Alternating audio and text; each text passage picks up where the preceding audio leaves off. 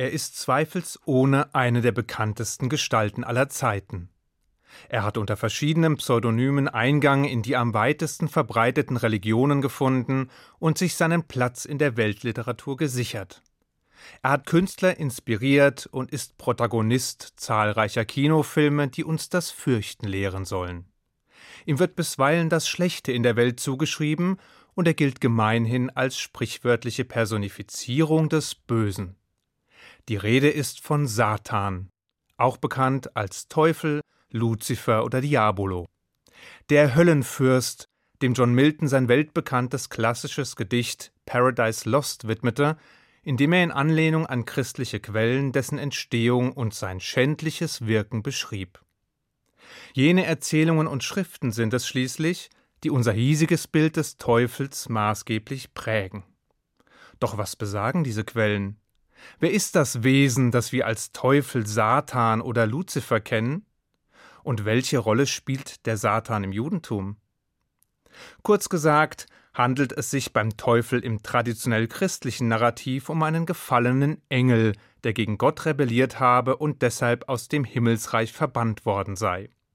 Er, der einst als höchster Engel im Hofstaat des Ewigen agierte, habe seinen Herrn herausgefordert, sich widersetzt und schließlich einen Aufstand angezettelt, der zu seiner Verbannung und seinem sprichwörtlichen Fall geführt habe.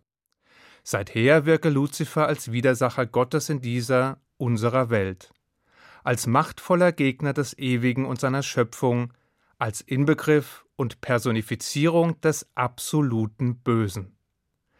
Der dadurch eröffnete Gegensatz eines zu Liebe und Gutem strebenden Gottes und seines Hass und Böses verbreitenden Kontrahenten wirkt gerade für viele Anhänger der christlichen Glaubenslehre einleuchtend, zumal im gleichen Zug eine scheinbare Erklärung für eine der schwierigsten Fragen gegeben wurde, mit der sich nicht nur die Anhänger des Monotheismus konfrontiert sahen, nämlich der Frage nach dem Bösen in der Welt.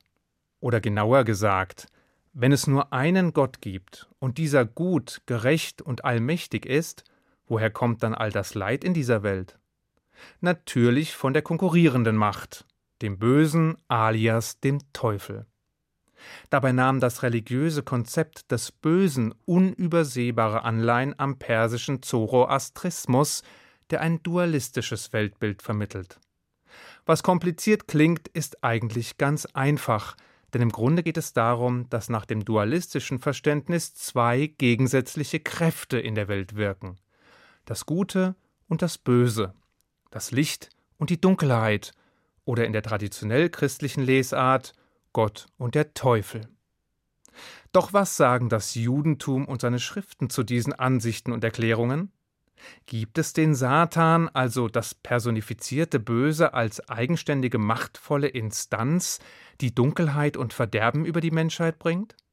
Gibt es den gefallenen Engel, der sich bis zum jüngsten Tag ein Gefecht mit dem Ewigen und seinen Geschöpfen liefert, auch in der jüdischen Tradition? Um es kurz zu machen, Nein. Jedenfalls nicht gemessen an den bisherigen Ausführungen und Beschreibungen. Juden sind ja bekanntermaßen die Schöpfer des Monotheismus, also des unbedingten Glaubens an den einen und einzigen Gott. Dieser ist freilich nicht nur einzig, sondern auch unteilbar, unendlich und allmächtig. Während das erste der zehn Gebote die Anerkennung Gottes fordert, bezieht sich das zweite Gebot auf die Einzigartigkeit des Ewigen, indem es verlangt, dass man keine anderen Götter vor ihm haben dürfe. Der amerikanische Rabbiner Benjamin Blech schrieb dazu, dass diese beiden Gebote nur in ihrer Kombination überhaupt Sinn ergeben, da das erste Gebot ohne das zweite bedeutungslos sei. Ein Gott, der nicht alleine stünde, sei ja eben gerade nicht allmächtig und wäre es deshalb auch nicht wert, überhaupt als Gottheit bezeichnet zu werden.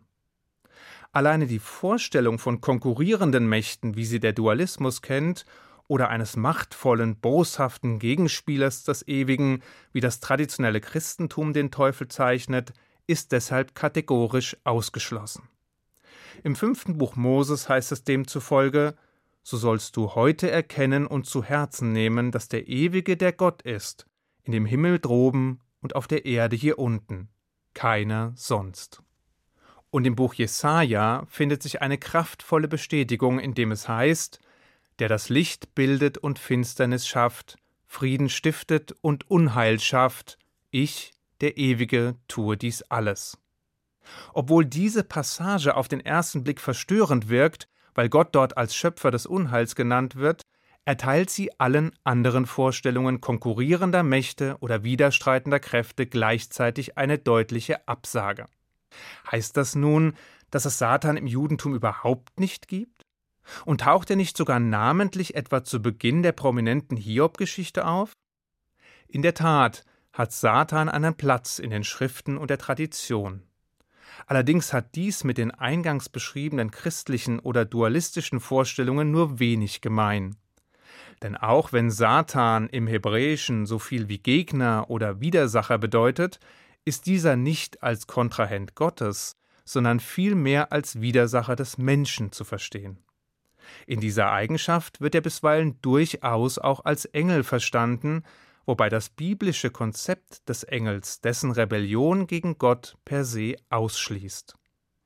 Engel sind nach jüdischem Verständnis nämlich, wie der hebräische Name Malach nahelegt, Botschafter des Ewigen, die im Gegensatz zum Menschen nicht über einen freien Willen verfügen und deshalb sozusagen nur Auftragsangelegenheiten erledigen. Es sind keine freien, unabhängigen Mächte, sondern spirituelle Wesen und als solche stets und stetig von ihrer Quelle abhängig.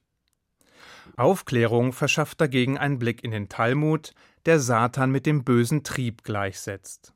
Der sogenannte Yetzer Hara, also der böse Trieb, ist ebenso wie die Neigung zum Guten unerlässlicher Teil eines jeden Menschen, einer jeden Persönlichkeit.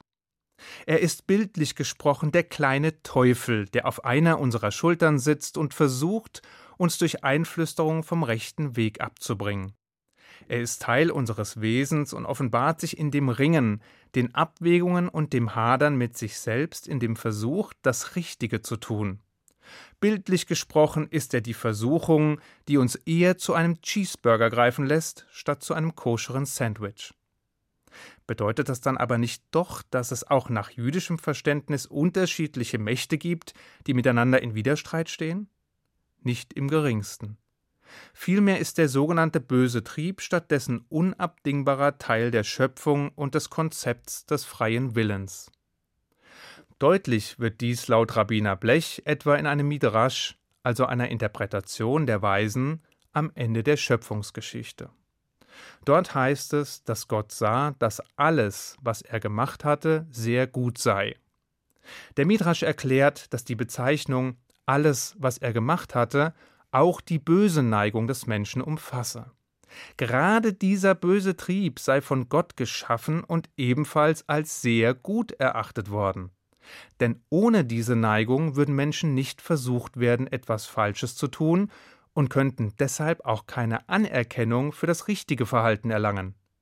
Ohne die Empfänglichkeit für das Böse würde kein Ringen um Rechtschaffenheit existieren, und alle unsere Anstrengungen wären lediglich automatisierte Antworten, intuitive Reflexe, vorbestimmte Handlungsabläufe ohne bewusste Entscheidungsgrundlage oder noblen Charakter. Gerade der freie Wille und die Möglichkeit, sich bewusst für das Gute und Richtige und gegen das Böse und Falsche zu entscheiden, macht den Menschen einzigartig und unterscheidet ihn von allen anderen Geschöpfen. Das setzt allerdings die Möglichkeit von Alternativen zwingend voraus. Im fünften Buch Moses heißt es deshalb Siehe, ich lege dir heute vor das Leben und das Gute, auch den Tod und das Böse. Das Böse ist notwendiger Teil der Schöpfung, Teil des Lebens und eine Wahlmöglichkeit, gegen die es sich zu entscheiden gilt, auch wenn sie noch so anziehend und gewinnbringend erscheint. Es ist die Verführung, der es zu widerstehen, und die Herausforderung, die es zu meistern gilt. So ist der Kampf mit dem Satan letztlich eine Schlacht, die der Mensch zu beinahe jedem Zeitpunkt seines Lebens mit sich selbst austragen muss. Und doch ist er gleichzeitig eben jenes Mittel, das es dem Menschen erlaubt, sich weiterzuentwickeln und über sich selbst hinauszuwachsen. Wahre Macht nämlich erlangt der jüdische Teufel nur da, wo man ihn lässt, und auch dort nur sehr begrenzt.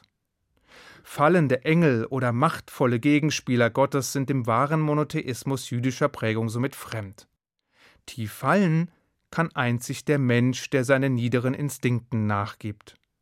Doch gerade dieser hat eben auch stets und ständig das Potenzial, ungeahnte Höhen zu erreichen, selbst wenn es schwer fällt. Ich wünsche Ihnen einen guten Schabbat. Shabbat Shalom.